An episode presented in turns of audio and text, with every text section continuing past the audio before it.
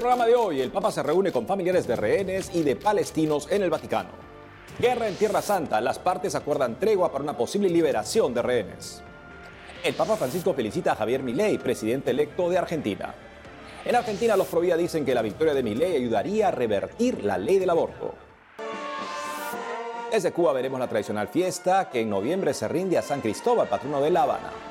Hola amigos, un gusto saludarlos en su programa de noticias con enfoque católico EWTN Noticias. Soy Eddie Rodríguez Morel. Natalie no estará con nosotros el día de hoy.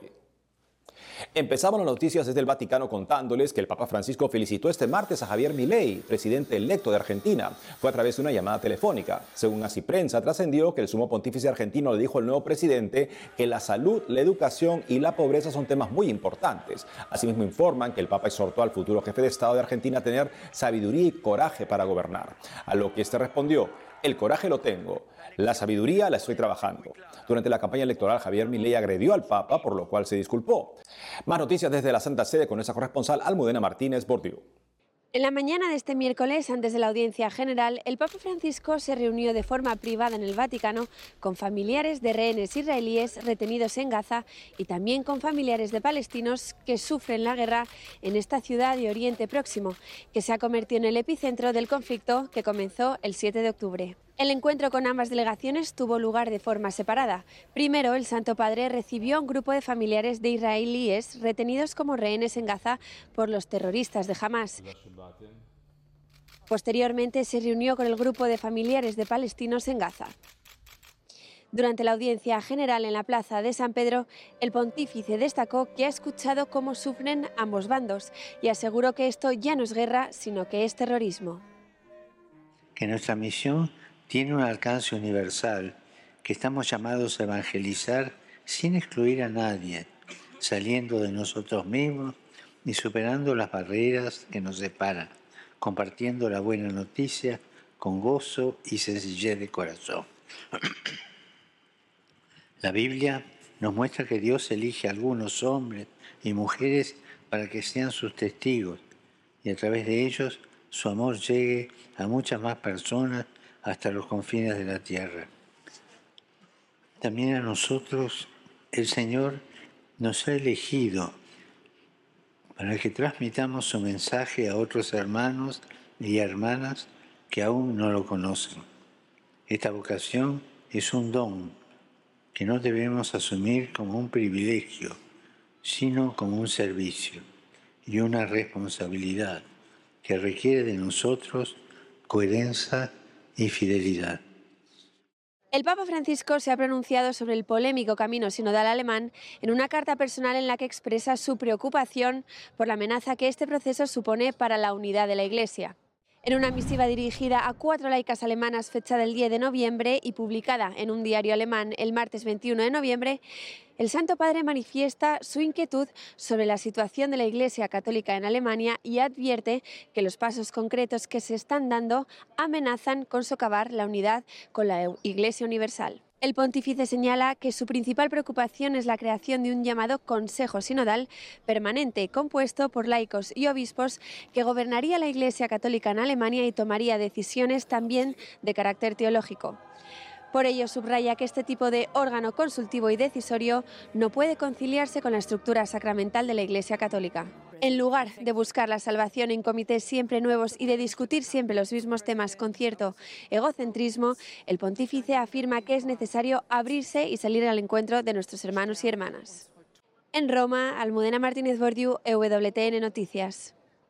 Por otro lado, el gobierno israelí y representantes del grupo terrorista Hamas vienen negociando una posible liberación de rehenes. Aquí los detalles. Luego de más de un mes de ataques continuos, este jueves 23 de noviembre, el fuego entre Israel y Hamas en la franja de Gaza se detendrá. Durante cuatro días habrá pausa en los combates a cambio de la liberación de 50 rehenes. En total son 240 rehenes de diferentes nacionalidades detenidos en la franja. El gobierno israelí afirmó que luego de esta pausa continuarán con la guerra. Estamos en guerra y continuaremos la guerra hasta que logremos todos nuestros objetivos. Eliminar a Hamas, devolver a todos nuestros secuestrados y desaparecidos y garantizar que no habrá ningún elemento en Gaza que amenace a Israel. Según la prensa internacional, el acuerdo también compromete al gobierno de Israel a liberar 150 prisioneros palestinos de cárceles israelíes. Los gazatíes quieren que la tregua sea más prolongada para sacar de los escombros a sus muertos, según Associated Press. En el acuerdo, Israel también le propone a Hamas un día adicional de tregua por cada 10 rehenes que liberen fuera del número oficial. En Argentina hay presidente electo. El candidato Milei durante la campaña se presentó como alguien que no aceptaba como cuestión de principio el supuesto derecho a acabar con el niño por nacer. Además, su vicepresidente es una persona que tiene una trayectoria en defensa de la vida del niño por nacer. Todo esto hace que los defensores de los derechos fundamentales, del derecho fundamental a la vida, eh, tengan muchas esperanzas en este cambio político que se ha dado en Argentina. Estamos justamente con una de estas personas en la línea, Ayelen Alancay, ella es dirigente de la Fundación Más Vida en Argentina. Ayelen, bienvenida al programa. Hola, muchas gracias. Ayelen, cuéntanos qué es lo que hace que personas que defienden la vida del ser humano desde sus inicios tengan esperanzas con respecto a la reciente elección en Argentina. Eh, realmente el pueblo argentino está muy contento. Eh, nosotros como defensores de la vida siempre dijimos que eh, faltaba representatividad de lo que el pueblo argentino pensaba y, creo que en estas elecciones se vio reflejado ese voto a favor de la vida, ¿no?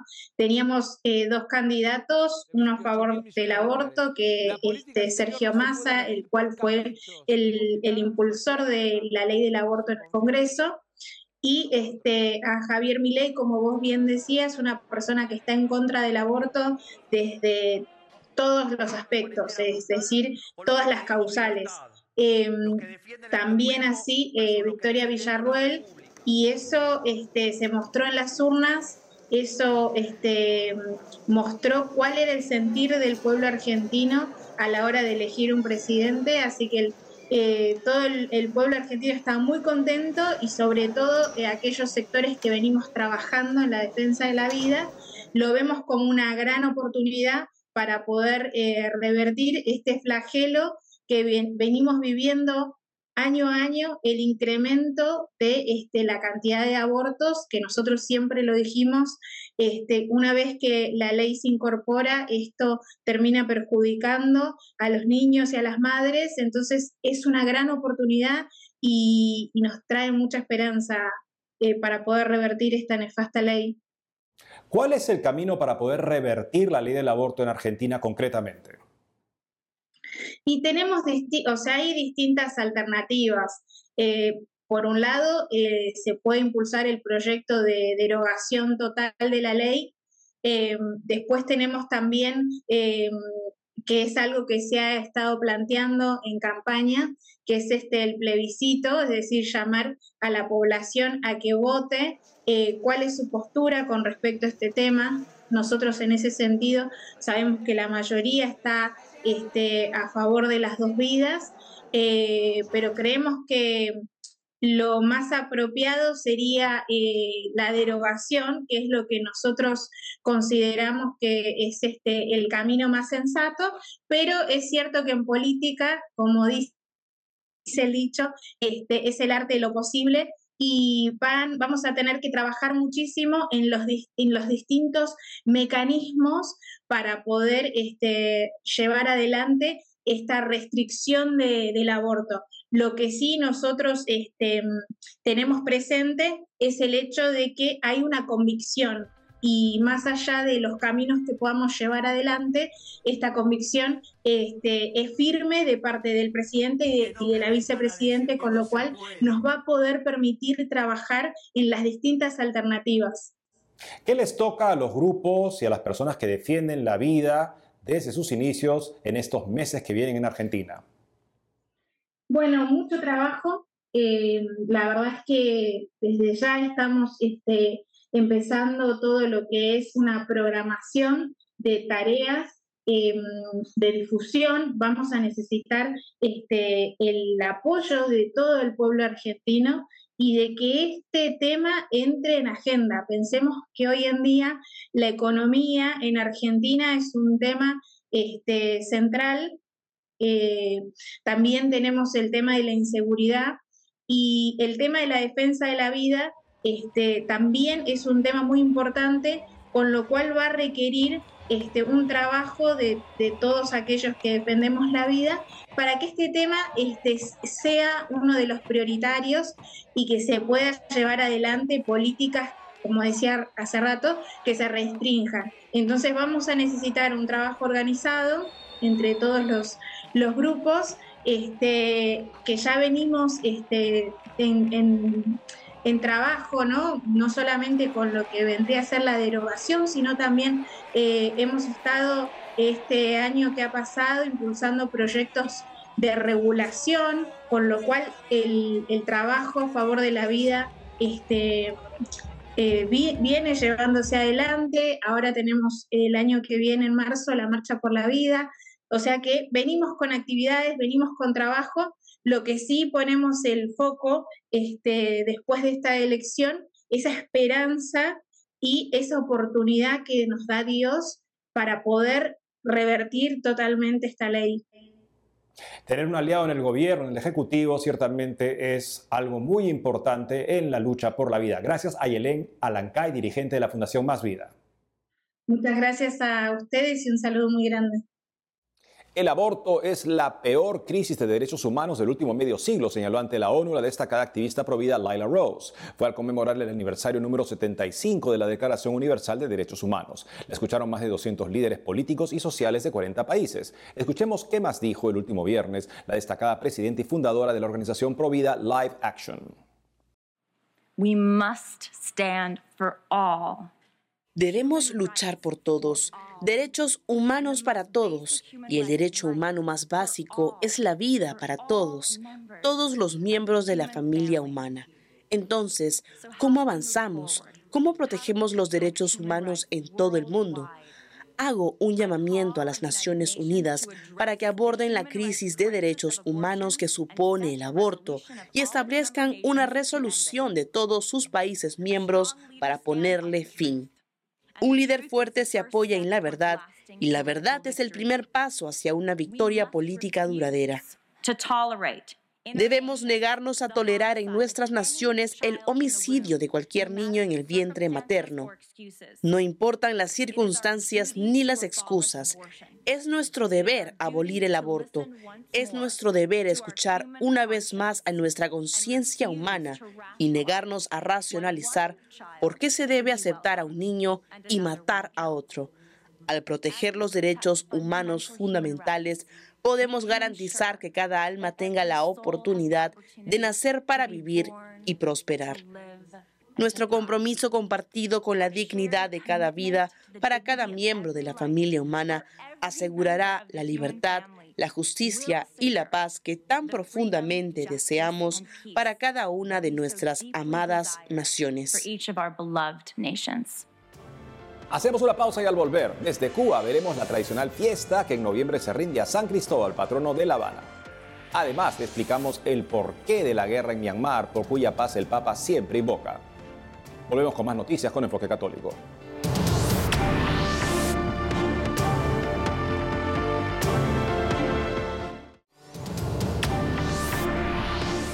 San Cristóbal de Licia, uno de los primeros mártires de la era cristiana, es el santo patrono de la capital de Cuba. Desde los inicios de la evangelización en el país, La Habana le fue consagrada, motivo por el cual se celebra su fiesta cada noviembre. Nuestra corresponsal Rachel Díez informa. La celebración del patrono de la ciudad de La Habana, San Cristóbal, guarda tradiciones que datan de la época en que Cuba era colonia española.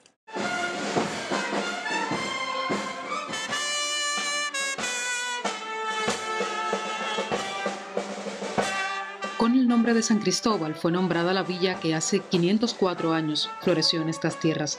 Desde entonces, dos tradiciones marcan La Habana, la misa de mudos y la procesión que culmina en el sitio donde se fundó la villa.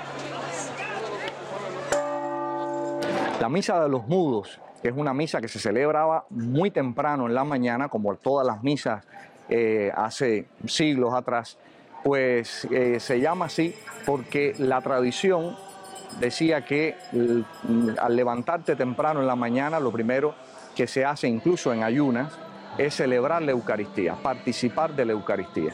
Y luego en silencio, sin hablar con nadie, se salía del templo una vez terminada la misa y se visitaba el lugar fundacional, la ceiba. Los feligreses le daban tres vueltas a esa ceiba donde se celebró la primera misa y eh, luego después de dar las vueltas se hablaba, se podía saludar y se podía intercambiar un saludo, una conversación entre las personas. Pasan por el lugar fundacional para recordar que ahí fue donde primera vez se celebró la misa y eh, lo que fundamenta y lo que da sentido a la fe y a la vida de los habaneros es esa primera misa, esa primera Eucaristía en honor a San Cristóbal. Este año, por primera vez, la procesión de San Cristóbal le incluyó en su ruta a la famosa calle Obispo, simbólica para los cubanos. Esta vez vamos a coger por una de las calles más antiguas, si no la más antigua de La Habana. Es la calle del Obispo o calle Obispo. Data de 1519 la calle. Probablemente es de la calle fundacional de, la, de la ciudad.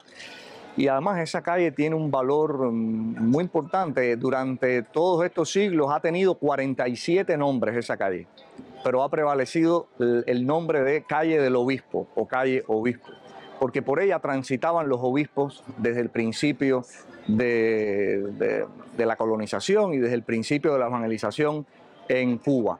Y además esa calle tiene un valor muy especial para los cristianos, para los católicos cubanos, porque en esa calle nació el padre Félix Varela. Conforme pasan los años, la fiesta de San Cristóbal reúne rostros que hablan de dolor, familias separadas y pobreza. En la procesión la gente pide por una vida digna, la reconciliación de las familias y la prosperidad de la nación. También encomiendan a los significados de las recientes lluvias.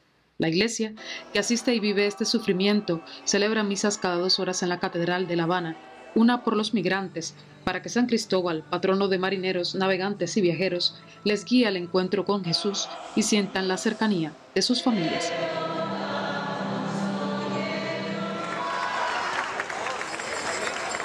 La procesión, que se hace entre oraciones y cantos, termina siempre a los pies del templete, sitio que marca la tercera etapa de fundación de la villa en 1519. Allí reciben la bendición del cardenal y luego participan de la última misa del día. En La Habana, Cuba, Rachel Des. EWTN Noticias. Y desde el Vaticano, el Papa Francisco advirtió sobre dos fenómenos peligrosos en la salud la utopía de eliminar la enfermedad, es decir, buscar la salud a todo costo, asimismo abandonar a los más débiles. El último sábado 18 de noviembre, el Santo Padre, reunido con la Asociación de Pediatras de Italia, alertó sobre el abandono de los más débiles y frágiles, llevándolos a la muerte como único camino. Y del otro lado, una medicina que llega a procedimientos deshumanizantes. Denunció que estos dos son contrarios a la enseñanza de la Iglesia. Así prensa reporta que aunque el Papa no lo menciona, esta reflexión se da días después de la muerte de la bebé Indy Gregory, desconectada del soporte que la mantenía con vida por una decisión judicial en contra de la voluntad de sus padres. El Santo Padre pidió a los pediatras en la audiencia imitar tres rasgos de Dios, ser cercanos, compasivos y tiernos. Escuchemos al Papa. Una medicina que renuncia a la cura. Una medicina que renuncia a la cura y se atrinchera detrás de procedimientos deshumanizados y deshumanizantes ya no es el arte de curar.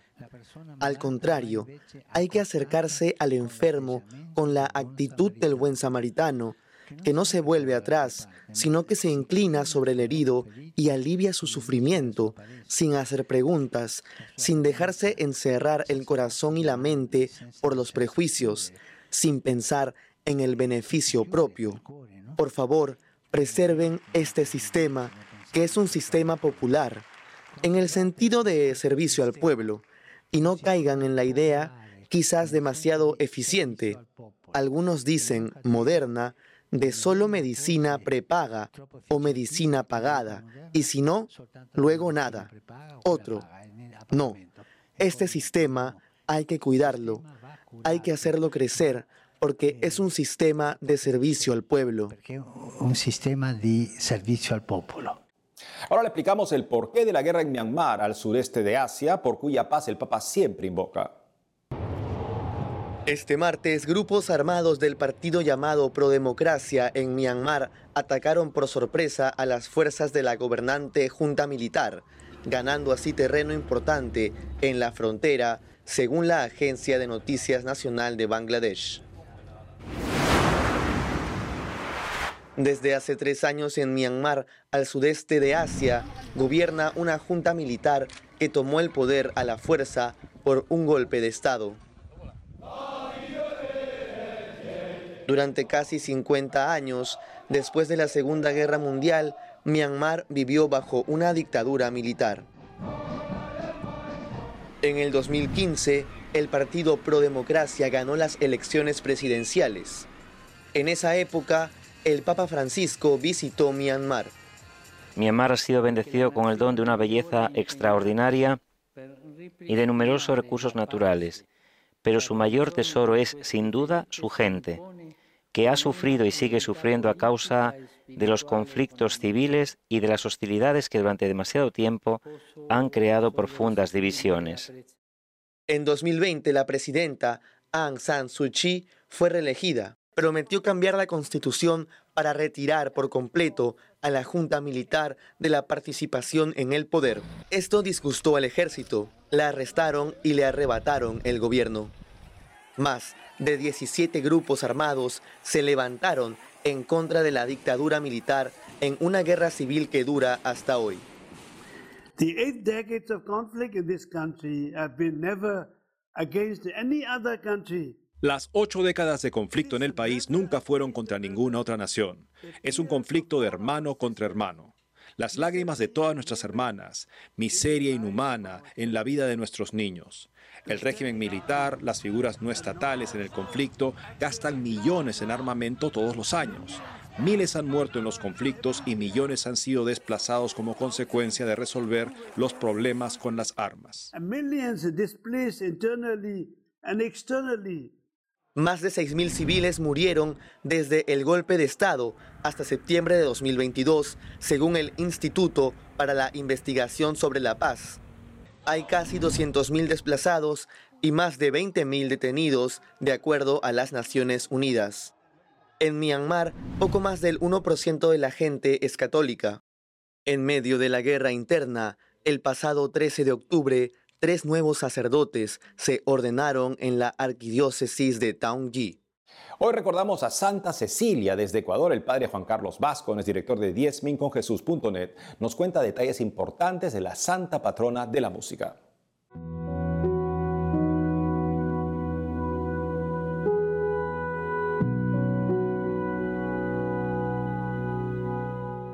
Hoy nos acordamos de Santa Cecilia, una mártir romana del 170, tal vez una de las mujeres que más prestigio ha tenido a lo largo de los siglos y que más devoción ha despertado entre los cristianos.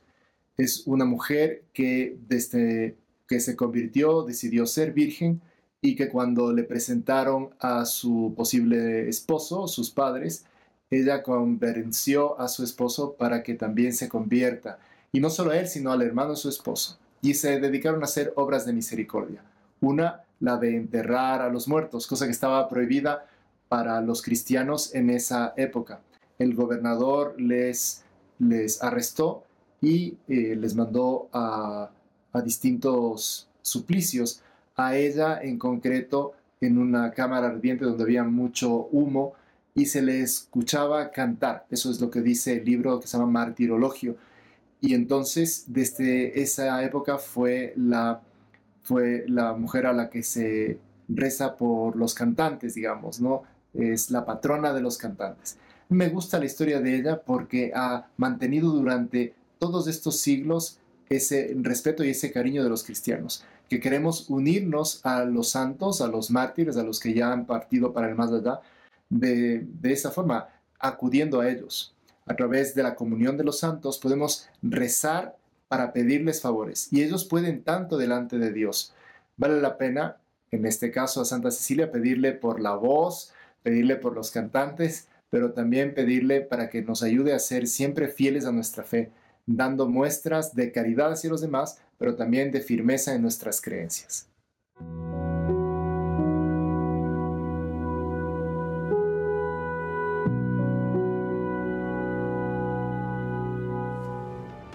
Y eso es todo por hoy amigos, gracias por haber estado con nosotros. No dejen de seguirnos en las redes sociales y también de lunes a viernes a las 12 del mediodía, hora de Miami, por Radio Católica Mundial y su programa Más que Noticias con un servidor. Hasta entonces.